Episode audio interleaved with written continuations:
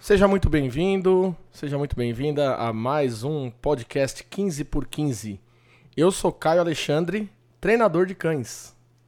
E eu sou Flávia Maria, esposa do Caio e dona de muitos cães. É isso aí. E nós fazemos o podcast 15 por 15. Nesse podcast você aprende a dedicar 15 minutos do seu dia para ter até 15 anos de obediência e controle dos seus cães. Então vamos lá para mais uma lição para você aí colocar em prática com o seu cão. Hoje o tema é muito interessante, né, Flávia? Hoje nós vamos falar sobre método. Legal, show de bola. Então vamos lá. Vamos entender hoje a importância de se ter um método. O método realmente é importante para o adestramento? Ele é prioridade no adestramento? Ou é possível é, treinar de outras formas, buscar o conhecimento, ter o conhecimento técnico de outras formas. Será que é possível ou não? Vamos descobrir nesse episódio. Bom, vamos lá, Flavinha. E aí? Então, dando uma olhada, dando uma pesquisada, a gente pode usar o método em tudo, na verdade. Na nossa vida, nos nossos objetivos que a gente quer alcançar. E dando uma estudadinha, eu fui lá, lógico, dar uma olhada na definição, né? Saber realmente método. Oh, o que, que será que é realmente o método, né? Qual o significado da gente ter um método? E lá na definição do nosso amigo Google, que agora a gente não usa mais dicionário, é Google. Na minha época era dicionário, né? Agora Incrível. nós estamos numa nova era, então é Google. E a definição do método é muito interessante. É o caminho ou a via para a realização de algo. Olha que interessante. Muito legal. É, e também ele vem. É, essa palavra também, do, no grego, tem um significado muito interessante, se a gente for ver. E a tradução para isso, né, a, o significado é, vem de caminho para o resultado. Olha só que interessante, caminho para o resultado. Então veja só, quando a gente visa um resultado, existe um caminho para percorrer. E esse caminho a percorrer, quem vai te proporcionar é o método. Então vamos já descobrindo se ele é importante ou não aí, ó, já nos primeiros minutos, né, do nosso podcast. E é interessante, gente. Quando a gente olha uh, também o método, a gente vê que tem um ponto interessante a se observar. O método, ele é um ponto comum entre pessoas bem-sucedidas. Todo mundo que tem um bom resultado, ele tem sucesso em alguma área, pode crer. E essa pessoa, ela segue um método, né? Então, eu posso deixar aqui, eu mesmo, por exemplo. Né? Muitos já me conhecem, outros estão chegando agora, ainda não me conhecem. Então, para você que ainda não me conhece, o que, que eu posso falar? Eu posso falar com propriedade sobre isso, que realmente o método é, é seguido por pessoas que têm sucesso. E eu, como sigo o método, eu tenho que mostrar o resultado dele na minha vida. E qual é o resultado que eu já tive seguindo o método? Bom, se você ainda não me conhece, você vai saber agora então. Eu já sou tricampeão brasileiro de adestramento, já representei o Brasil em cinco campeonatos mundiais de adestramento canino e também sou juiz internacional. Já são 23 anos aí trabalhando com adestramento canino. Então veja, pelo menos na minha experiência, para eu conseguir ter esses resultados, foi o trabalho em busca de muito conhecimento e aplicação de metodologias eficazes, né, de um método eficaz para poder conseguir ter resultados. E para não falar só de mim aqui, né, eu vou também citar um treinador que também tem grandes resultados. Então, eu acredito que ele tem esses resultados porque ele também é, seguiu um método que é nosso amigo Claudemir Toninho dos Reis. É um treinador de cães lá de São Paulo, da cidade de São Paulo, e ele já foi campeão brasileiro já, né, tempos atrás, já ganhou alguns títulos, né, já ganhou mais títulos em adestramento também, e faz um treinamento extraordinário, né? Quem vê o trabalho do Claudemir se admira de ver a qualidade técnica dele. E por que que ele tem isso também? Porque ele também segue método. Então, quem quer realmente, eu, na minha opinião, quem quer ter resultado, segue método.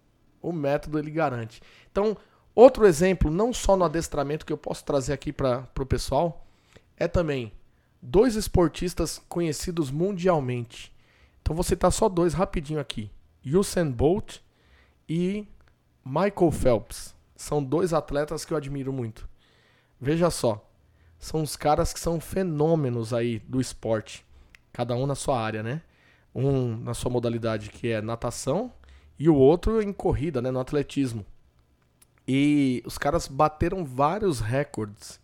Será que para bater esses recordes, eles aprenderam as técnicas, aplicaram técnicas de maneira empírica?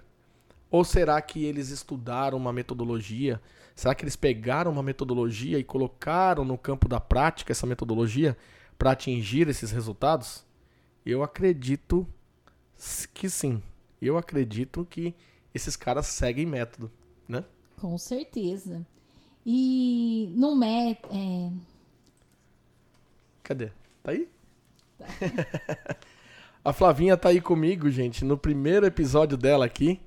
E ela não tá aqui ainda aparecendo para vocês no YouTube, mas eu já quero fazer uma campanha, aproveitar e fazer uma campanha para ela aqui, que ainda foi uma batalha para trazer ela pro nosso podcast, e eu quero trazer ela aqui, ó, na telinha do YouTube para vocês que vão acompanhando o nosso conteúdo. Então, se você quer que a Flavinha participe aqui comigo, deixa o seu comentário depois dessa live, tá? Depois da live, aí embaixo nos comentários do YouTube, coloca aí Vem, Flavinha, vem pro podcast. Que e bom. aí, vamos lá. que vai dar muito certo. Já, bom, já tô vermelha sem aparecer, imagina aparecer. bom, show de bola, gente. Bom, vamos é, lá. Uma outra coisa também que eu tava dando uma olhada é super interessante. Assim, qual a, é, qual a importância, né, da gente ter um método? Como você deu alguns exemplos, com certeza o Bolt mesmo não inventou, ah, eu mesmo, se eu for inventar de sair daqui, ah, vou correr sem ter nenhum preparatório, sem ter nenhum passo a passo, seguir, né, certinho uma ordem, com certeza eu não vou conseguir. Vai chegar na esquina de casa, já pode pegar a bombinha, chamar o bombeiro que eu vou estar tá morrendo. Verdade, você vê. Então, uhum. a, a, com o método, o que, que acontece? Tem uma ordem né? Você vai, você vai ter uma ordem para você chegar naquele objetivo que você quer alcançar. É verdade. O método, para é, o método ele dá ali para nós todo um plano, né? Todo um planejamento, um passo a passo a ser seguido. Isso é importante, porque se você não segue essa, esse passo a passo, fica muito difícil de você descobrir o caminho das pedras, né? E, e é isso que vai fazer toda a diferença. Então eu acredito também que é muito importante é, seguir o método por conta dessa ordem. A ordem é muito importante, que é aplicada numa metodologia, ainda mais no adestramento canino. Então o que, que acontece? Pra, no adestramento, você tem que seguir uma ordem determinada. Então você tem que buscar esse conhecimento para você saber qual que é teu próximo passo. Não adianta nada você tentar adivinhar qual vai ser o seu próximo passo com o cachorro. O cão, ele é como um computador. E tem, você tem que dar determinados códigos ali para ele, você tem que é, saber esses códigos, são como senhas. E uma vez que você sabe essa senha para acessar a mente canina, você bateu essa senha, bom, essa a mente canina se abre para você, para poder aprender, para poder é, captar essa informação que você tem para ele. Então, o que, que acontece com a ordem? Eu vou dar um exemplo aqui bem, bem interessante. Esses dias aqui assistindo um pouquinho de TV antes de, de dormir, a, a Flávia ela tem, tem um episódio aí que ela gosta muito de um programa, né? Como que é o nome do programa? Pesadelo na Cozinha. Pesa... Jacan. Pesadelo na Cozinha. Ela é fã do, do Jacan. Onde ele vai lá e ajuda os, cozin... os donos de restaurante a montar um. A, a recuperar o negócio, né? Que está perdido. Isso. E pôr tempero na comida. É, exatamente. E isso por quê? Porque eles não não não estão seguindo metodologias ali é, corretamente no negócio deles, não estão conseguindo orquestrar bem o método. Só que ali, eu assistindo um daqueles episódios, eu aprendi algo muito interessante. Eu vi ali ele fazendo uma receita, né? Fazendo uma, uma receita nova pro restaurante e eu fiquei só sacando aquilo ali, prestando atenção. E dali eu tirei uma boa lição. Em, uma, em um simples detalhe, você vê a, a importância de uma metodologia bem ordenada, bem coordenada.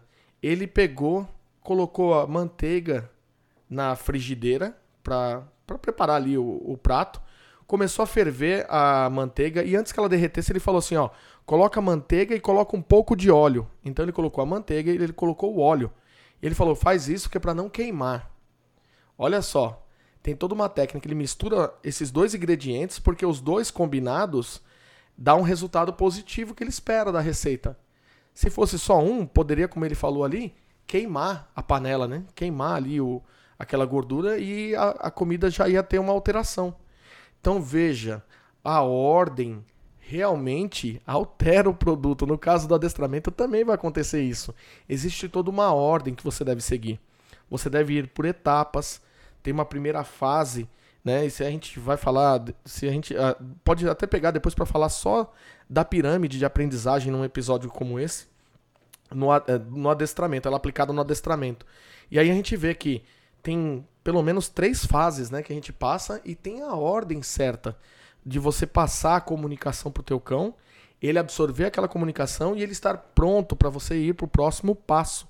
E aí você deve saber o próximo passo. Agora pensa, se é uma pirâmide de aprendizagem, que a gente não vai entrar muito nesse detalhe agora, mas se é uma pirâmide e ela começa lá de baixo, ela tem a parte maior lá embaixo, depois ela vai afunilando e ela vai subindo. Você vai progredindo na comunicação com o cão. Agora pensa, não tem como você começar do meio ou do fim dessa comunicação. Ela tem a ordem certa, uma escadinha a ser escalada. E aí agora se você coloca, se você não sabe seguir uma metodologia, e aí só porque você viu alguém fazer uma tal etapa de um exercício de adestramento, você vai lá e fala assim: "Ah, vou copiar isso e vou trazer para o meu treino". Então você só visualizou aquele treino, mas não entendeu o fundamento e o conceito, Aí você vai lá e inverte, né? Vai lá e inverte a posição desse, dessa, dessa ordem de comunicação que você vai ter com o seu cão. Você vai ter problema. É como no caso aqui do Jacan, a, a panela vai queimar. Você não vai conseguir o resultado que você espera com o cão. Então, realmente é muito importante a, a metodologia porque ela te dá uma ordem a seguir. É igual também quando alguém vai fazer uma receita de, é, de bolo, por exemplo tem todos os ingredientes para colocar e tem o momento certo, né? Eu não entendo nada de bolo, tá, gente? Posso estar tá até viajando no exemplo que eu vou dar aqui nesse momento, mas eu acredito que você vai bater um ingrediente combinado com um outro, depois vem um outro e assim por diante até você untar, né, a forma do bolo e depois colocar o ingrediente do bolo, a massa já totalmente batida e feita ali no, na, na forma. Agora pensa, se você esquecer da manteiga e não colocar manteiga na forma. Esquecer do fermento, não vai crescer. Não vai crescer. né? Então, tudo tem a sua ordem. Esse é um dos benefícios né, da, da metodologia. E também ela tem uma. A metodologia ela também é composta de dois pontos bem interessantes que a gente pode citar aqui. A metodologia ela é composta de teoria, instrução teórica e instrução prática. É muito importante você ter esses dois componentes em uma metodologia que seja realmente eficaz, que vá trazer resultado, né? Porque existem métodos e métodos. Um método bom de adestramento canino, ele vai te dar esses dois, esses dois pontos, esses dois fatores na, na constituição dele.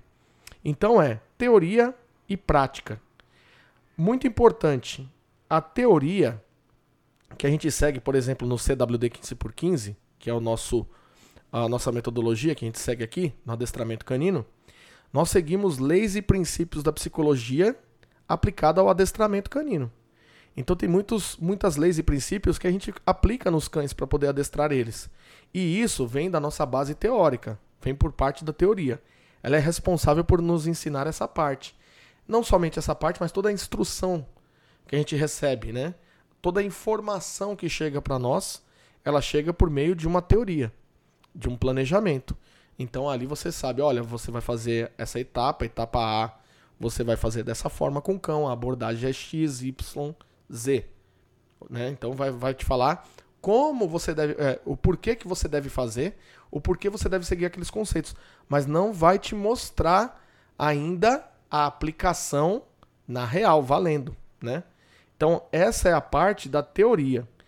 Agora, tem também a parte da prática. E a prática, ela é fundamental, porque ela que de fato vai te proporcionar os resultados que você espera no adestramento. Então, veja só, a prática, você tem que saber exteriorizar, eu sempre falo isso. Você tem que saber exteriorizar a, a teoria, perdão, a teoria, né, através da prática, e a prática ela sai pela ponta dos seus dedos. A prática é a hora que você vai colocar a mão na massa. E aí, você vai ter que conseguir colocar, exteriorizar toda a teoria que você aprendeu. Então tem, temos que tomar muito cuidado com isso também. Porque senão o que, que acontece? A gente pega a teoria e a gente fica muito se dedicando tanto a estudar. Não pode, não pode ter uma dedicação somente a um desses componentes. Você deve estudar de maneira igual aí os dois. A teoria, mas saber o que você faz com essa teoria. Colocá-la na prática. E aí, tem que tomar muito cuidado, porque tem pessoas que às vezes acabam se perdendo na teoria. Às vezes ficam muito presos à teoria. E no adestramento canino, você precisa ser muito prático para você produzir resultado com o teu cão e ver o produto final, que é o teu cão obediente. Você falando uma vez com ele, opa, bati aqui no microfone.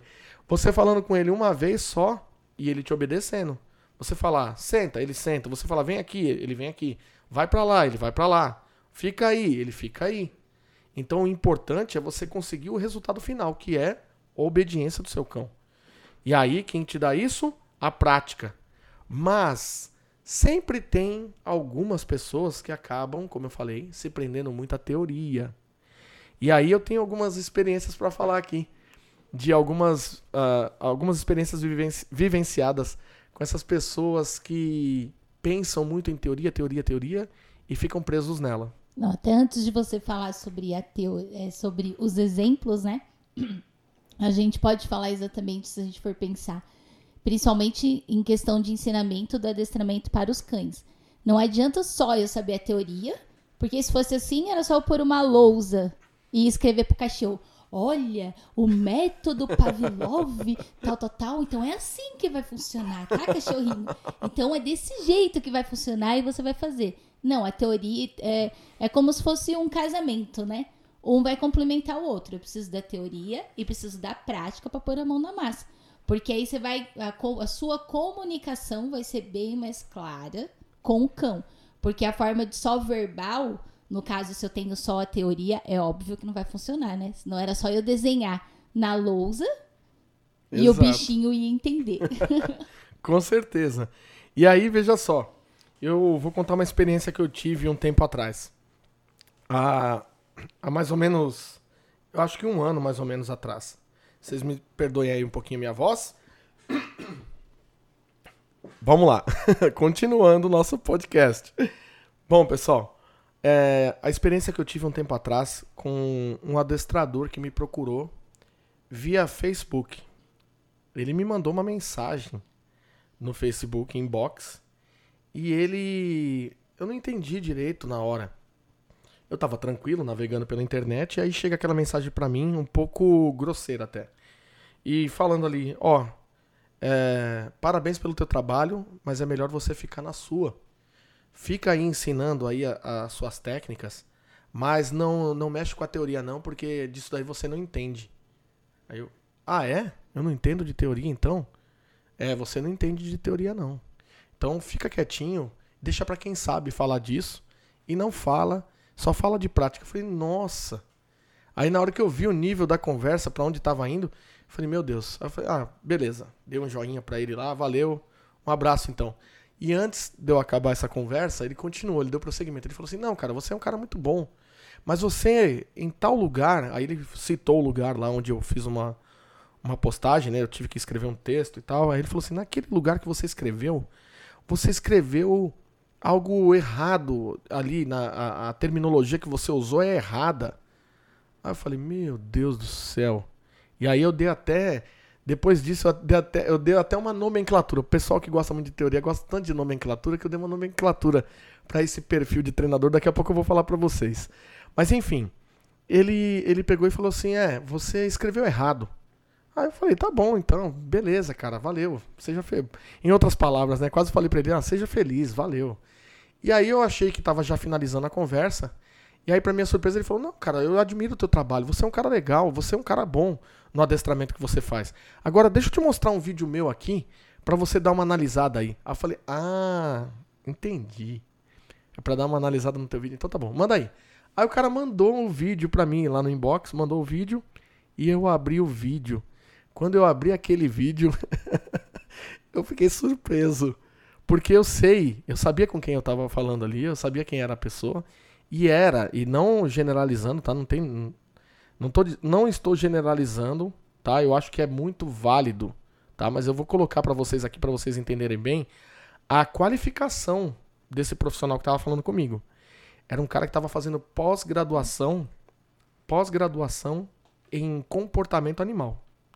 Esse cara. E aí ele mandou esse vídeo de um cachorrinho, né, obedecendo ele lá. Quando eu vi o vídeo, o cão. Bom, é, não, não obedecia direito ele.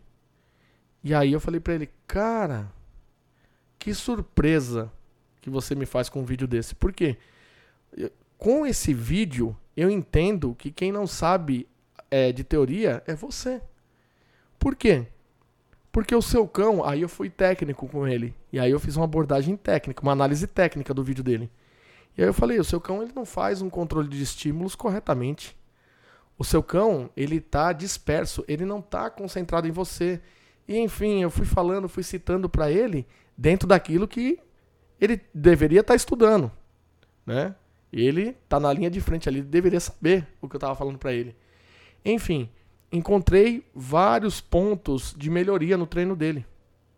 Então, isso quer dizer o quê? Que às vezes existem pessoas que elas são juízes de quem faz, mas na hora da aplicabilidade daquele, daquela teoria, não consegue.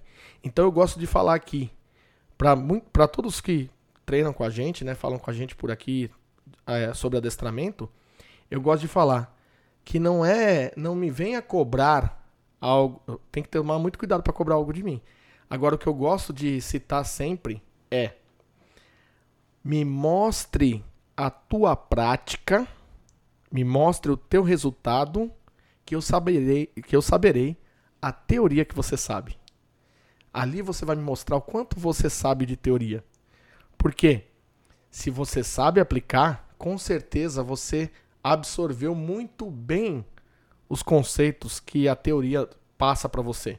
A teoria ela te passa o porquê se faz e a técnica ela te mostra como se faz, a prática mostra o como se faz, como se exterioriza o conhecimento verdadeiro que você absorveu e não decorou. Porque se você só decora, chega na hora do campo, você não coloca no, na prática com o cão. E para esses, eu costumo intitulá-los como fariseus do adestramento. São os fariseus do adestramento. Por que são fariseus?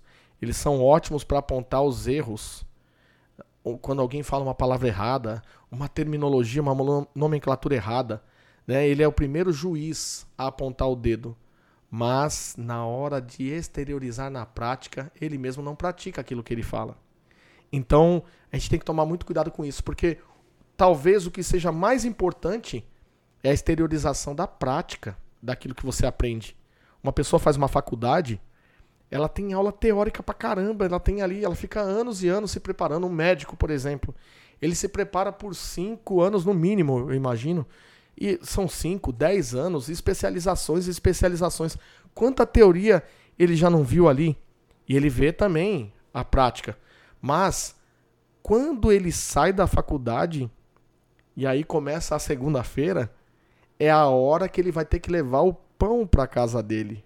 Aí é a hora do médico trabalhar e ele lembrar de manifestar aquela teoria que ele aprendeu. Então, isso é importante. E o mais importante disso é para quem vai receber esse essa mão de obra dele. Então, veja só. Se alguém está doente e vai no, no hospital, essa pessoa está doente e vai lá no hospital, ela não, ela chega lá na consulta, o que, que ela espera do médico? Ela espera que ele chegue nela e fale assim, olha, Fizemos alguns exames e constatamos que o seu problema é Aí eu vou citar uma frase aqui que um amigo meu, o Arquimedes, falava para mim. Quando ele tava brincando, assim, quando a gente brincava, quando era algo muito complexo. Aí ele falava assim: Bom, o problema está no pinguelo do rebimbelo, da rosca 3, da porca 4, do parafuso de encosto.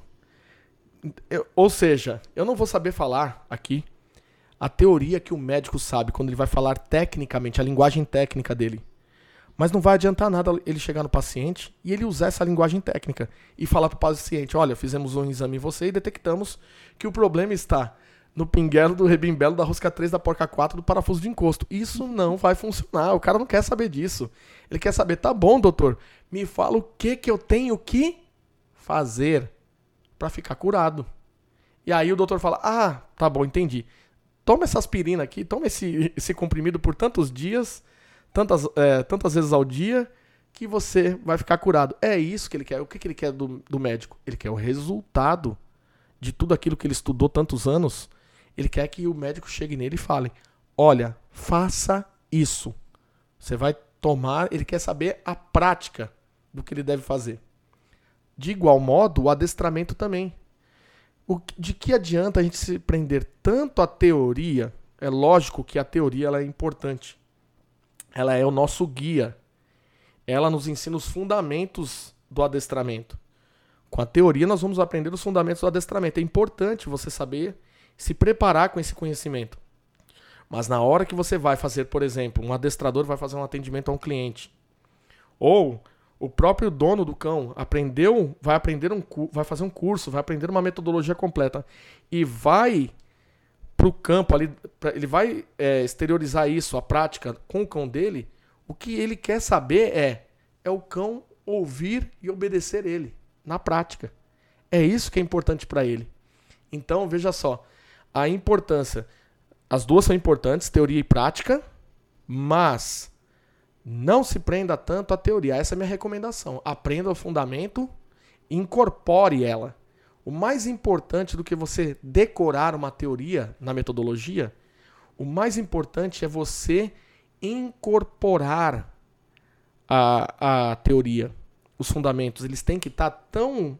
fazer tão parte de você, tão parte de você, que você, quando está trabalhando com o teu cão, ensinando a obediência para o teu cão, fazendo ele sentar, ele andar junto, deitar, é, ficar, atender o seu chamado, andar devagar com você na rua, é, fazer xixi cocô no lugar certo. Quando você vai aplicar a metodologia, as técnicas, quando você vai aplicar a técnica, a, a teoria ela tem que estar tá incorporada, ela tem que estar tá dentro de você, a ponto de que você manifeste ela sem perceber que está manifestando. Isso é importante da teoria. Então, por exemplo, quem vai pegar um carro e vai ter uma. Uh, você vai ter aula na autoescola. Você vai aprender o método. Então você vai aprender, olha, entra no carro. Olha, tem que ter cuidado nessa hora de falar, só abrindo parênteses aqui. Porque se, se eu não falar na ordem, é porque já faz muitos anos, né? que eu já tirei a minha, a minha habilitação. Mas enfim, vou falar rapidinho aqui, vou tentar. Abre a porta, entra no carro, posiciona o banco, ah, eu não vou, eu não vou me arriscar. Como? Retrovisor. Ah, olha lá, a Flávia ainda lembra. Ela é mais novinha do que eu, gente. Esse é o segredo. então, tem toda aquela sequência que você aprende com quem? Com o seu instrutor. Você tem aula teórica com o instrutor e aula prática. Olha só, teoria e prática andando juntas. E aí você aprende a técnica, né? Você aprende a metodologia. O conjunto da metodologia ali é teoria e prática. Você vai aprender a como dirigir um carro, certo? Mas o que, que acontece?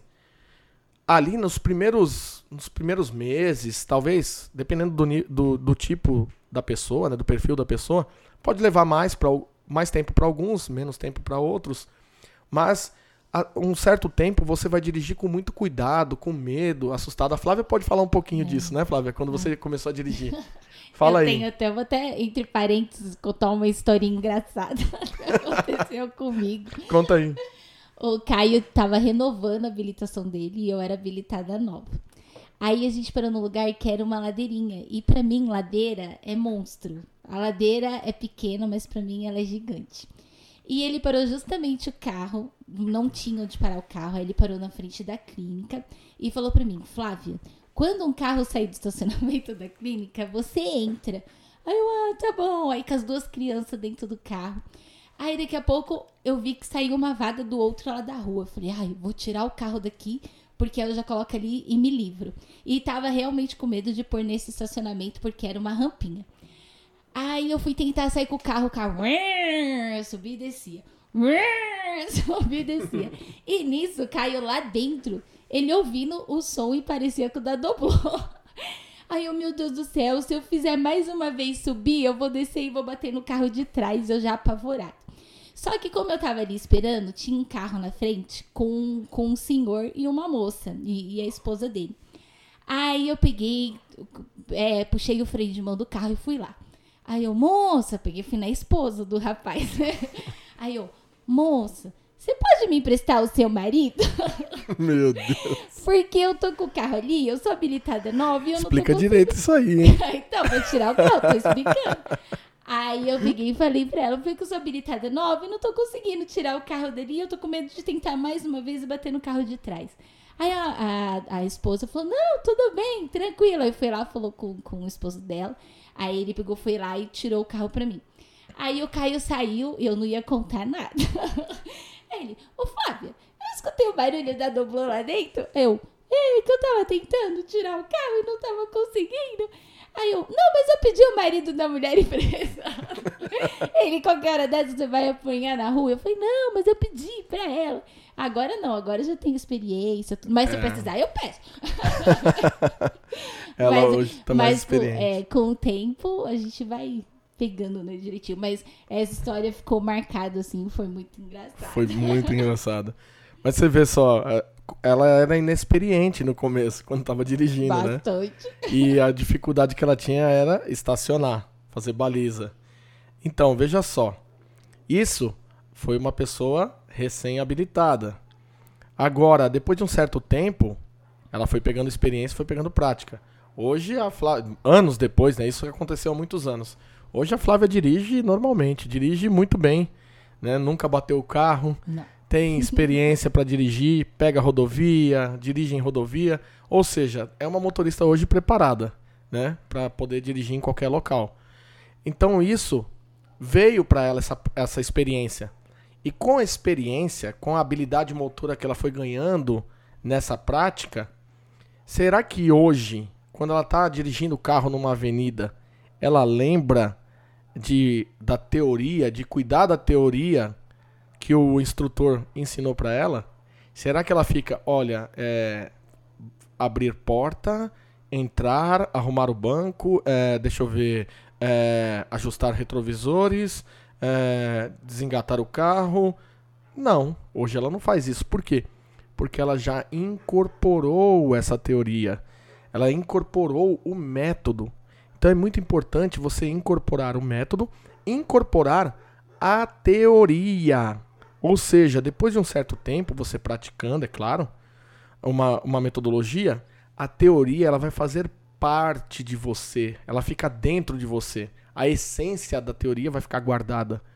Isso é importante, é isso que vai fazer a diferença entre você ser uma pessoa que decora, né, e depois observa os outros e fica questionando os outros, né, por aí se tá, se aquilo que ele está fazendo, aquela metodologia, está certa a nomenclatura, se está certa a terminologia usada, se aquele fundamento teórico está embasado em qual lei. Cuidado, porque aí você vai cair no farisaísmo. Agora, se você incorpora, acabou. Aí sim você brinca de adestrar cães, tá certo? Aí o adestramento de cães vira uma diversão. Eu quando vou pro campo, eu me divirto com os cães. Por quê? Porque já tá, já faz parte de mim, é como dirigir um carro, é como andar de bicicleta. Uma vez que você aprendeu a andar de bicicleta, acabou. Você, ninguém precisa te falar, olha, pedala, busca o equilíbrio e o freio da esquerda você freia, sei lá, para a roda de trás, o freio da direita você freia a roda da frente, você não vai pensar mais nisso, você só vai sair pedalando e curtindo o teu passeio. Aí você começa a brincar e fazer manobra até com a bicicleta, né? Com a bicicleta. É igual, no adestramento, uma vez que você entende os fundamentos que uma metodologia eficaz te ensina, você brinca com o adestramento. É, a gente consegue ver isso na, com os nossos alunos, né? alguns deles, depois que vão desenvolvendo, como por exemplo, um que a gente recebeu agora há pouco tempo aqui, que foi o Alexandre, né? A gente vê que realmente ele entendeu os fundamentos. Ensinou até alguns truques a mais para a Beagle dele, né? Quem tiver pelo YouTube consegue ver aí no nosso canal no YouTube alguns dos últimos vídeos aí. Tem o vídeo do, de uma análise que eu fiz, um, um acompanhamento do treinamento do nosso aluno Alexandre com a Beagle Eudora. Eudora. É, foi, foi, foi bom demais aqueles dias de treino. Então você vê que o cara incorporou já o, o, a metodologia. Então agora é só, só vai crescer ali no relacionamento, na, no desenvolvimento do adestramento da cadela dele. Bom, muito e bem. E uma perguntinha, cara. Tá. Você acha que existem outras formas de aprender o adestramento sem método? Hum, boa pergunta. Bom, eu acredito que existe algumas outras formas, mas, mas não sei te dizer se é tão eficiente como usar um método. É possível aprender? É possível aprender? É. Eu acredito que é. Então aí você tem algumas diferenças. Então, por exemplo, existe o método, fora ele, você pode aprender, por exemplo, através de dicas. Hoje em dia, então, na internet, o que mais tem são dicas, né? Então, é possível você aprender muita coisa. Aí eu vou te falar que é muita coisa do adestramento você pode, pode aprender com dicas. É, você pode aprender também, por exemplo, com tentativa e erro. Tentativa e erro. E agora, participação especial aqui no nosso podcast dos nossos cães. Para quem não sabe, eu falei no, nosso primeiro episódio de, que de vez em quando vocês vão é, escutar alguns latidos aqui, que são os nossos cães de guarda que estão aqui já no nosso espaço, fazendo a guarda aqui do espaço. Então eles estão na, na missão deles. Então eles têm alguma participação aqui de vez em quando. Bom, enfim, vamos lá. Então você pode aprender por tentativa e erro. Ou seja, você vai tentando aplicar algo que você viu alguém aplicar, você vai tentando. Mas aí a única coisa é que o caminho é um pouco maior, é mais longo, né? Porque aí você tenta, não dá certo, você erra, você descarta aquela possibilidade. Aí você tenta de outra forma, não dá certo. Tenta de outra, não dá certo. Tenta de outra, não dá certo. Dali a pouco você tenta algo que dá certo. Beleza, você descobriu algo que dá certo. Mas na verdade você não descobriu. Né? Você está acabando de descobrir algo que alguém já descobriu antes para você e poderia ter te entregado numa metodologia. Né? Então, assim, existe a tentativa e erro, que é possível, mas alguém já descobriu aquilo que você vai levar muito tempo para descobrir. Então, ao mesmo tempo que existem outras formas fora do método para você aprender, é, o método ele te facilita, te corta o caminho de uma maneira inteligente. Né? Também não adianta cortar o caminho em uma forma que você não vai não vai ter tanto êxito, né? não vai te dar uma clareza de informação. O método vem para isso. Então, por exemplo, uh, tem diferenças entre dica e o método. Dica, por exemplo, geralmente a dica que a gente encontra de adestramento, no geral, tá? Não, não é uma regra, mas no geral são dicas. Quando fala da palavra dica, vem algo de informação rasa. Geralmente é uma informação rasa, talvez uma informação rápida que ela até produz um determinado resultado, mas é um resultado específico para um determinado problema. E às vezes ela vem rasa. Né? Então, é, você consegue aprender com ela? Consegue, mas talvez seja superficial ali o conhecimento. Ela também, ela pode, por exemplo, resolver, é, como eu já falei aqui, ela resolve um problema específico. Né?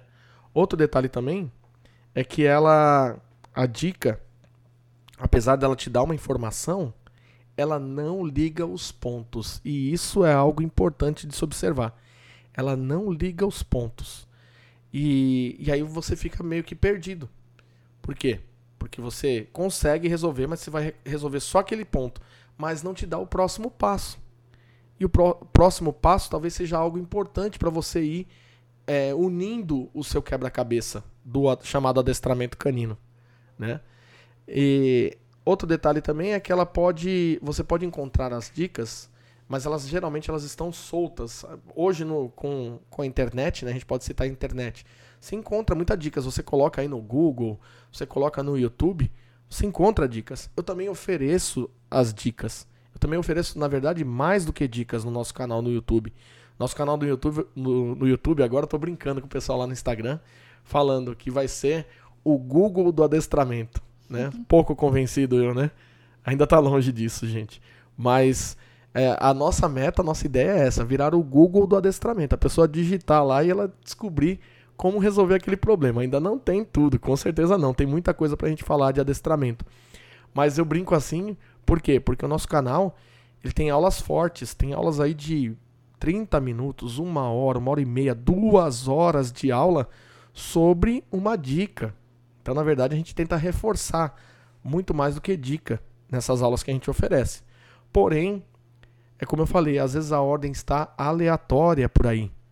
Não só no meu canal, mas em outros canais que você vai encontrar, você vai encontrar tudo meio que aleatório, né? os, os temas que você vai buscar. Então, essa é a questão da dica. Ao mesmo tempo que ela ensina, ela vai te dar um conhecimento aí, mas é, talvez seja parcial. Agora, o método, ele é profundo e completo. Metodologia é isso. Então, olha só, método, ele é profundo e completo. Ele também, ele te dá uma ordem e um planejamento para você não ter problemas. Olha que legal, a dica, ela às vezes ela vai resolver um problema da pessoa com o cão dela. Então, ah, poxa vida, meu cão tá arrastando no passeio, o que que eu faço? Ah, beleza, você quer, quer uma dica pro cão que tá arrastando no passeio? Pega teu cachorro, segura a guia firme, não deixa ele te arrastar. Se ele tentar te arrastar, você segura firme do seu lado. Ele desistiu, ele vai para frente, ele vai para frente, ele não consegue ir para frente. Ele desistir, quando ele desiste de, de te arrastar, você pega e joga um pouco de petisco perto do pé dele. Faz isso algumas vezes.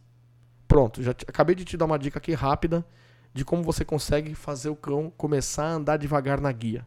Em um minuto eu te dei essa dica. Uma dica que vai resolver o problema. Então já sabe. Cachorro arrastou, segura a guia firme. O cachorro desistiu de arrastar naquela hora que ele está com a guia. Ele faz tanta força, tanta força, ele acaba. Tem uma hora que ele desiste. A hora que ele afrouxa a guia ali e ele desiste, joga a comida perto do pé dele. E aí ele vai entendendo, nossa, é legal quando eu fico de boa, devagarinho, aqui do lado do meu dono, e ainda vou ganhar uma vantagem por isso. Pronto. Isso foi uma dica para resolver um problema. Agora, já no método é diferente. Ele te ensina como você não ter o problema. Quando um método ele é completo e ele é eficaz, ele te ensina como evitar o problema. E isso é interessante de seguir método. Ele te dá um caminho para você construir correto o adestramento, para que teu cão não erre com tanta frequência ou, ou não não tenha tanta possibilidade de erro nos maus comportamentos. Então, começando cedo a uma metodologia, cedo que eu digo é, pegou o cachorro, seja ele filhote ou adulto, pegou o cachorro, já começa a educar ele com uma metodologia, com um conhecimento completo. Quando você faz isso, meu, você tem muito mais chance de mostrar o caminho certo do jeito que você quer. Você pinta a vida do cão do jeito que você quer que ele enxergue, né? Ela. Aí dá até margem para eu falar de um outro exemplo que é o, o filme, quem quiser aí assistir depois, o mundo de é o mundo de Truman, né, com o Jim Carrey. É verdade. É legal então, esse filme. É um, assistir. É um reality show, né? Que ele, que ele participa no filme, né? Na verdade, ele nasce no reality show, né? É, ele nasce tudo dentro daquele lugar, daquele estúdio. E a história toda, o diretor que fez, né, o, na história. Então, o mundo dele só existe aquilo ali. É só aquilo. Então foi colocado... Aquilo que foi apresentado, né, isso, né, para ele, só né? Só que foi apresentado, isso mesmo. Você vê que é interessante. E ele acredita, né? Ele acredita, pelo menos por um bom tempo, ele acredita naquilo tudo, que aquilo ali é a realidade, que aquilo ali é a vida. E é assim que a gente faz quando a gente pega um método e já aplica logo no cachorro. Ele entende, você consegue passar e assim você evita problemas. Outro detalhe também é que ele, o método, isso é muito legal, que ele dá, ele tem capítulo, ele, ele tem segmento, ele tem capítulo por capítulo para você seguir. Então é como alguém que, quem não gosta aí, né, de seguir uma série, a Flavinha aqui curte uma série, pessoal. Ela gosta de assistir um Netflix e ela curte a série. E é como uma, eu posso dizer que o método, ter o Ah, método, Mas só um parênteses, senão Ah. vai achar que eu só fico assistindo televisão. Aqui eu faço um combinado, porque as minhas séries, as minhas filhas não podem assistir, né? Que elas são menores. tem a Então, idade é, certa, né? Apropriada para Grey adulto. lá, Anatomy, que eu Grey's adoro. Anatomy. Isso, Ela ama isso. que eu amo. Então, o que que eu faço? Todo dia eu assisto só um episódio. tomando meu café da manhã. Então, assisto meu um episódio, tomando meu café da manhã. Aí só no outro dia, mas eu fico super ansiosa, eu fico naquela ansiedade pra saber o que, que vai acontecer no próximo capítulo. Olha só que legal. Então, é- e o método é isso, é como uma série que você tá seguindo. Você fica louco pra saber o próximo capítulo. Então, quem não fica, né, com uma série querendo saber qual que vai ser o próximo capítulo, o que, que vai acontecer com aquele personagem, né? Qual vai ser a próxima cena que vai, vai ser apresentada ali. E esse é o barato de você seguir uma metodologia também. Isso que é o gostoso da metodologia. É você querer saber o próximo passo. E posso te falar um segredo, que é muito melhor ainda? Falar uma coisa boa pra você? Que vai começar a seguir uma metodologia no adestramento? O legal é que tem o próximo capítulo. Você vai saber o que fazer no próximo capítulo. Você vai saber qual é o próximo passo. Isso é o legal. Né? Você fica na expectativa e tem o próximo passo para você visualizar, aprender e praticar, colocar na prática aí com o teu cão, implementar no teu treino. É, esse é o bene- benefício de seguir método. Então, o método ele tá tudo em ordem, ele é completo. Ele faz total sentido quando você segue um método, método aqui que eu tô falando, vamos abrir um parênteses, né, gente? Metodologia de adestramento que funciona, que realmente vai te falar, olha, nessa primeira etapa você faz assim, na segunda etapa você faz assim, na terceira etapa, quarta etapa, seja lá quantas etapas tem, e o produto final é isso. Aí vem o segredo de uma metodologia boa no adestramento, que é quando você tem todos os passos desse processo, mas ao final tem uma garantia pra você. Sabe qual que é a garantia, Flavinha? Hum, hum, diga aí, todos querem saber. O resultado. Ele garante resultado. Lembra que a gente falou aqui no começo do episódio, na definição do que é método, que ele é um caminho para resultado, para se ter resultados. Então, para fechar aí o círculo aí e pra gente saber, pra gente ter certeza de que aquilo ali realmente é um método, o ingrediente final que ele tem que ter é produção de resultado. Se não tem produção de resultado, é invencionismo e não método. Aí é que tá a diferença. Aí ele passa a ter outro nome. Aí se chama invencionismo. Porque se é método, te garante resultado. E levando pro nossos cãezinhos, né? Os nossos bichinhos. Até olhando o chat aqui, eu já vi até que um amigo aqui que perguntou, o Diego, né? Diego Fernandes. A gente tem o nosso método que a gente segue aqui no, no nosso treinamento. E se a gente for pensar, gente, cachorro, até já falei pro Caio outro dia. Eu falei, olha, todo adestrador é maluco. Porque os cães, se a gente for pensar, realmente é uma terapia.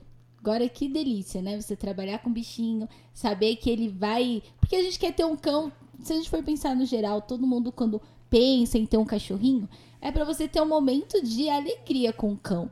Você não vai querer um- cão que te dê trabalho, que você, oh meu Deus, não pode receber uma visita, que o cachorro vai lá e pula, ou morde, tem que prender, aquela. Todas essas coisas que alguns cães travessos fazem. Então a gente quer um momento de felicidade com o bichinho.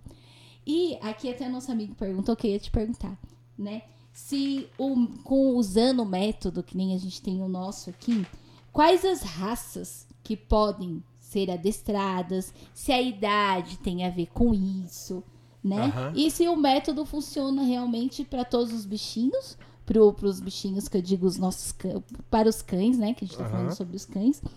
Ou se não, ah, esse cachorrinho não pode, ah, esse cachorrinho pode. E foi a pergunta que o Diego Fernandes fez, que eu vi aqui e achei bem legal.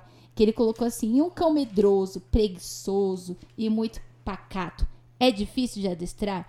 Então, será que se com o método eu tenho como ades- adestrar qualquer raça, tipo de cão, personalidade de cão ou não? Legal, hein? Que pergunta completa. Excelente pergunta. Bom, vamos lá, vamos responder ela por partes, né? Ela é complexa. Bom, com uma metodologia eficaz, quanto maior a eficácia da metodologia, maior chance de resultado com diferentes cães, diferentes perfis de cães. Então é muito importante, além de você aprender metodologia, uma metodologia, como eu, que já tenho aqui a nossa metodologia, metodologia CWD 15x15, mesmo com ela já consolidada, eu ainda busco informação, você sabe disso, né? A gente busca informação todos os anos, participando do quê? De seminários. In... Seminários, lendo livros. Exato. Internacionais, inclusive, né? Pessoas de fora que vêm aqui para o Brasil, de renome, e eu tô ali acompanhando. Um deles eu acompanho muito de perto ali, que eu até faço a tradução, né? Do, do seminário dele todo ano quando ele vem para cá, que é o Viorel Escantei. Um grande figurante aí, talentosíssimo. Gente na parte boníssima de, é, também, né? Gente boa. Fiz uma amizade muito grande com ele. E ele entende muito da parte de proteção e também de obediência. Então, assim, eu não, eu não deixo de aprender, de desenvolver cada vez mais, de trazer, agregar mais conhecimento para nossa metodologia. E por que, que eu faço isso? Exatamente para ter resposta para essas perguntas. Ou seja, respostas que eu digo é na hora que eu me deparo com essas situações dessa pergunta. Então aqui a gente encontra cães de diferentes perfis. Né? Então, é claro que tem alguns cães que têm algumas limitações, né? E esses cães, na, na característica dele. E aí sim, dá um pouco mais de trabalho, com certeza, pode dar mais trabalho para o adestrador. Mas é como eu falo, quanto mais conhecimento você tem, menor vai ser a sua dificuldade para lidar com esses cães. Então, eles é, é possível treinar esses cães difíceis? É possível. Ah, e é possível atingir uma alta performance? É possível atingir um grande resultado? Não. Nem sempre você vai atingir um alto resultado, mas talvez um resultado satisfatório de ter um cão obediente e equilibrado, assim, bem básico, dependendo do nível. Então a gente costuma classificar em três, três perfis básicos de cães. Né? A gente classifica e a gente tem mais ou menos já uma, uma linha a seguir com cada tipo de cão. Então, por exemplo, nós temos aí os cães dinâmicos, os cães hiperdinâmicos e os cães apáticos. Então, para cada um desse tipo, você tem que ter um tipo de abordagem diferente. E aí, os apáticos, e também, por que não dizer, vai, dos daqueles que têm algum tipo de fobia, os cães que são medrosos, sensíveis demais, e aí, o que, que você precisa ter com isso? Você tem que ter um equilíbrio. Você tem que saber lidar com o comportamento deles. É como você se relacionar com pessoas. Nesse caso, eu posso, eh, nesse caso, tá? Eu posso comparar com pessoas. Como eu vou lidar com uma pessoa que é muito sensível e como eu vou lidar com uma pessoa que é muito durona? Diferente, né? Então, o tipo de abordagem que você faz com uma pessoa, por exemplo, que é mais brutal, mais agressiva, o jeito que você vai lidar com ela, talvez você tenha que ser um pouco diferente na hora das relações, né? De, de, de manter relação com essa pessoa, de comunicação. É diferente de uma pessoa que é mais sensível, que talvez se você der uma bronca nela, ela já se derrete, fica mal, vira a cara para você, fica sem falar com você. Então você tem que ter tato para lidar com pessoas e com os cães também. Então um cão que é mais sensível, um cão que é que tem medo, às vezes insegurança demais, a gente tem que ter mais cuidado para construir um cão desse no adestramento. Mas todos eles é possível você ter resultado. Você consegue visualizar resultado. Talvez uns com alta performance e outros com menos performance, porém, se a metodologia ela é eficaz, você vê resultado. Seja ele qual for, mas você vai ver resultado. E aí, em relação à idade também. Pode ser um filhote, pode ser um cão adulto, não importa. Muita gente, é incrível, é incrível essa pergunta, ela se repete muito, com muita frequência. As pessoas sempre têm dúvida se um cão mais velho ele pode aprender. Se vocês entrarem aí no meu canal no YouTube, vocês vão ver um aluno nosso, Rafael, Rafael Fagundes. O Rafael Fagundes, ele treinando um filhote, um pastor alemão, ele dá um exemplo claro ali ele está ali treinando um, um, filhote de cinco meses na ocasião, um pastor alemão de cinco meses, e uma cadela, eu não sei se é labradora ou se é uma SRD, de sete anos de idade, uma cadela já idosa. E ele treinando e a cadela respondendo com a metodologia CWD 15 por 15, um aluno meu fazendo isso. Então, olha só que legal. É, não importa a idade do seu cão. A gente costuma dizer aqui que existem dois melhores momentos para você treinar o seu cão. O, melhor, o primeiro melhor momento é claro, quando ele é filhotinho, novinho, é ótimo. Você já mostra o mundo como aquela história do, do filme do, do mundo de Truman. Né? Você pinta a história, pinta o cenário para ele do mundo como você quer que ele enxergue. E aí é muito mais fácil. Filhotinho é um livro branco aberto, um livro em branco para você escrever a história dele. Agora, o segundo melhor momento é agora, hoje mesmo. Pega teu cachorro adulto e começa, estuda um, um, uma metodologia completa, um conhecimento completo que vai te ajudar a potencializar os seus resultados. Se aplica a entender esse método e aplica de maneira disciplinar, disciplinadamente, essa, de, de maneira disciplinada nesse cão, que você também vai conseguir resultado. Então é muito importante isso. É muito importante você aplicar hoje mesmo, na idade que tiver o teu cão, não importa. É incrível. Eu acredito que se instalou uma cultura no Brasil de que adestramento, o cão só pode ser adestrado até, é, até seis meses de idade. E depois dos seis meses de idade não aprende mais. Eu acredito que acabou se instalando uma cultura sobre isso. E isso não é verdade. Qualquer cão. O cão, ele vai chegar no último dia da vida dele, com 15 anos, 16 anos, seja lá quantos anos for, lá no finzinho da vida, né? Ele já é idoso, ele vai no dia que ele for morrer, ele ainda, enquanto ele está vivo ali, nos últimos momentos, ele ainda está apto a aprender.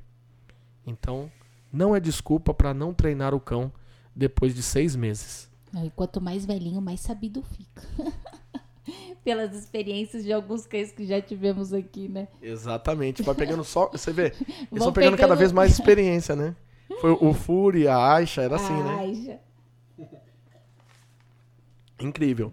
Bom, e agora eu vou falar para vocês um pouquinho dos benefícios, né? Tem muitos benefícios, então já falei vários, né? Então a gente já começa a tirar uma conclusão, se vale a pena você ter conhecimento raso, né? Conhecimento, seguir de forma empírica, ou se vale a pena se dedicar a buscar conhecimento completo, né? Como, como a metodologia propõe, né? Uma metodologia. Então, vamos falar um pouquinho mais de, dos benefícios de seguir um método para treinar cães. Então, a gente pode ver aqui, ó, que o método ele traz alguns pontos interessantes. Eu separei pelo menos seis aqui para falar para o pessoal que está ouvindo a gente. O método ele traz clareza, isso é muito importante. Ele traz clareza, ele, ele é esclarecedor. Ele tira dúvidas que estão, às vezes, girando e voando ali na mente da pessoa em relação a como vai se comunicar com o cão. E ele traz a clareza, ele traz ordem para os seus pensamentos ali em relação à comunicação com o seu cão. Ele, o, o, o método, ele vai pegar na sua mão. É como se ele fizesse por você. Porque uma vez que você tem esse conhecimento, ninguém tira mais de você. E quando você tem esse conhecimento, é como se tivesse ali a professora lá na escola, no, no pré-primário, pegando na tua mão e escrevendo junto com você, né? Pega na mão e escreve junto com o aluno. Assim é o método. Ele vai te mostrar, olha, vai por aqui, vai por ali, vai por aqui. Agora vira ali à direita, agora vira aqui à esquerda. Ele é o teu GPS. O método, ele é uma forma ele tem, ele tem uma forma, ou seja, ele tem coisas que não vão mudar. Em regras gerais, você vai usar a mesma coisa para todos os cães. Em regras gerais. Existem algumas variáveis, mas em regras gerais, tudo vai girar em torno daquelas leis e princípios da psicologia que você pode extrair ali grandes ensinamentos para aplicar no seu cão no adestramento. Então, ele é um molde, o método ele é um molde. E ele é também o seu GPS, a bússola do adestrador. O adestrador vai se guiando por esses princípios. Ele sabe que toda a técnica vai ter que estar embasada nesses princípios. Se ele aplicar algo que ele vê e ele fala assim, opa, peraí, isso está fora do que eu aprendi, do conceito que eu aprendi ali na teoria. Não, não posso aplicar isso aqui, não vai dar certo. Não não vai fazer sentido. Então ele não vai aplicar. Então o método ele vai dar o direcionamento, vai ser o GPS. E também é, vai te ensinar esses conceitos, esses princípios a serem seguidos. Ele te dá o, ele te ensina o ABC que você deve seguir. Ou melhor dizendo, de A a Z, você vai aprender através de um método, né? Ele vai te dar todos os passos quando a metodologia é completa. Então você tem o passo a passo e ele, acho que o mais importante aí dos seis passos vem agora o sexto, que é potencializar resultados. Por quê? Porque quem não segue método, como eu falei, pode ter resultado? Pode. Mas talvez o resultado seja parcial. Talvez o cachorro não obedeça plenamente. Talvez o cachorro às vezes obedeça, às vezes não. Talvez o cão ele não esteja muito bem condicionado naquele determinado exercício, não tem uma precisão na resposta que você gostaria que ele tivesse, não te escuta tão bem como você gostaria que ele te escutasse. Então, isso são algumas deficiências que podem ocorrer quando você pegou só algumas informações de maneira aleatória que estão por aí soltas. Mas, dentro de uma metodologia, esses resultados que você já tem, de repente, aí, cão já começou a aprender, já está fazendo alguma coisa porque você viu algum vídeo, você já aplicou, saiba que você pode potencializar esses resultados através dele, do ator principal dessa noite, que aqui da gravação desse podcast, que é o método. método. Bom, ah, e agora, qual componente que esse método deve ter? Muito importante também, tem a receita do bolo aí para vocês. Quando vocês vão seguir um método, ele tem que dar mais clareza e menos complexidade. Que foi aquele exemplo que eu dei de você não se ater tanto a terminologias, a nomenclaturas e classificações. Claro que você deve saber, e não quer dizer que não tenha que ter isso no método.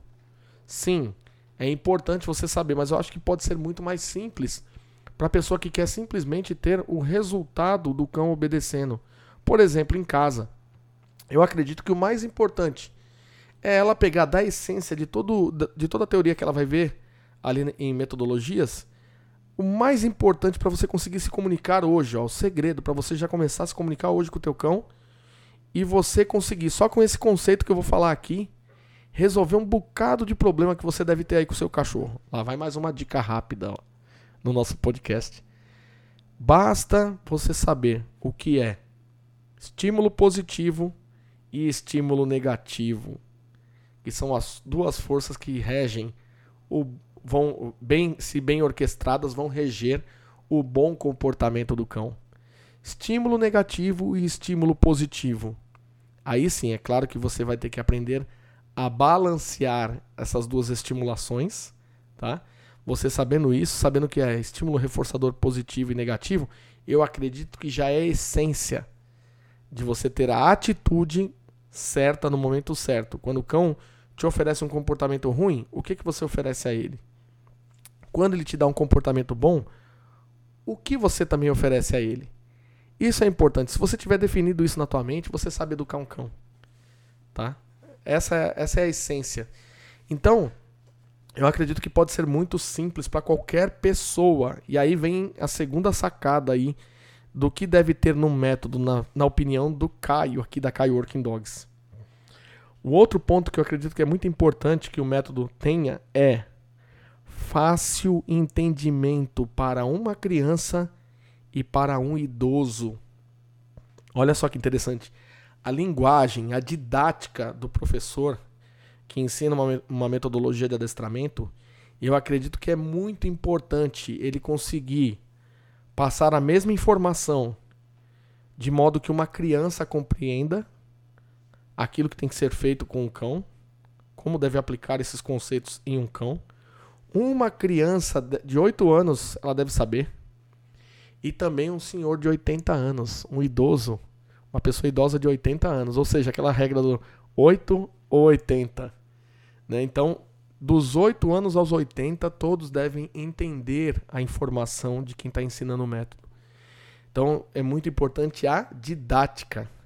E vocês querem ver um exemplo? vou dar mais um, vou ah, deixar um exemplo. principalmente para quem trabalha com adestramento de cães. Se a gente Exato. for ver, além de ter vários tipos de cães que você vai pegar, personalidade, tudo, os donos também, como já aconteceu. No seu caso de criança ou pai não, o meu cão vai treinar. Só que a minha filha, o cachorro é dela, ela que vai ter que fazer aula, como já aconteceu, né? Verdade. A Lua, né? Foi a última, né? Aqui, ó, Isso. Border Quantos Collie. anos tinha aquela menininha? Acho que nove anos a dona dela. Isso. E também você acaba pegando pessoas idosas, né? Pessoas mais velhas, e você vai ter que passar esse conhecimento que você tá aplicando no cão pra essas pessoas. Então é Ex- bem legal mesmo. bem Exatamente, isso. exatamente. Então é muito importante a clareza da informação que atinja esses dois tipos de público, crianças e idosos, ou seja, todas as idades. E um exemplo que eu vou dar aqui nessa questão de idade, eu, eu, tô, eu fiquei muito feliz que na nossa última turma do CWD 15x15, a turma, a turma que entrou agora em agosto, né, meados aí pro fim de agosto, é, tem um aluno que é o mascote da turma 10 aí. Ele deve estar até aqui ao vivo pelo YouTube acompanhando, que é o Luiz Felipe. Luiz Felipe tem 13 anos. Idade 13 da nossa filha, né? É, da nossa filha. Ele tem 13 anos, vai fazer 14 anos, como a nossa filha vai fazer agora, né? E, e ele ingressou na turma. E eu, e eu tô muito feliz de ver que um menino tão jovem tá ali no meio dos adultos, interagindo no grupo, participando.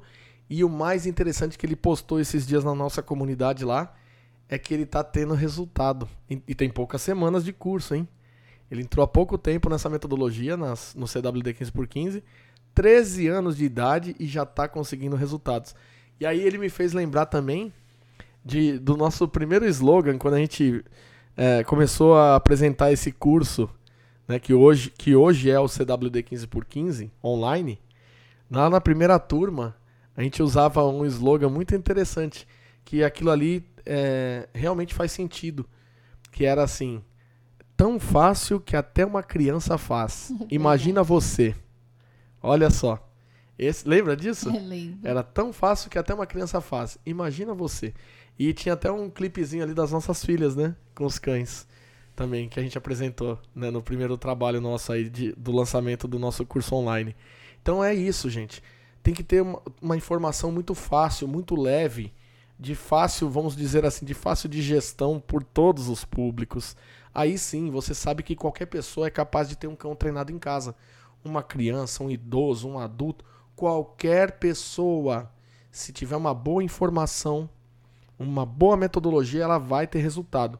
Aí vem a terceira parte que é importante, um ingrediente importante que o método deve ter também. Fácil aplicação.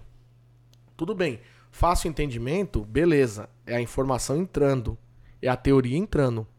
Agora, fácil aplicação é ela se materializando na prática, essa teoria. Lembra que a gente falou sobre isso? Então também tem que ter a fácil aplicação. E aí sim, tem que ser uma, uma tem que ser técnicas as, as abordagens técnicas tem que ser de uma forma adequada também para esse mesmo tipo de público. Uma criança, um adulto, um adolescente, um idoso, enfim, todas as idades poderem aplicar ou ser de fácil adaptação dentro da realidade de cada um. Então a fácil aplicação vai ajudar bastante também. E nessas adaptações aí de cada um, você vai usar a sua criatividade. Você tem um método, dentro desse método você vai usar a sua criatividade. Verdade. Um exemplo disso é que tem alunos nossos aí, né? Nos, nos vídeos aí de depoimentos, que tem estudos de casos que a gente já publicou no YouTube. E às vezes as pessoas olham assim, alguns já vieram me perguntar: Nossa, Caio, você ensinou. Eu vi o vídeo daquele aluno, ele fazendo tal exercício, que ensinou ele. Você ensina isso no, no seu curso? Aí eu falo: Não, eu não ensino isso. O aluno, quando ele entendeu o conceito, ele foi lá e ele usou, ele usou a criatividade dele para elaborar a técnica, para Até aquela alcançar. necessidade que ele quer, né? Exato, para dentro da realidade do, do dia a dia dele.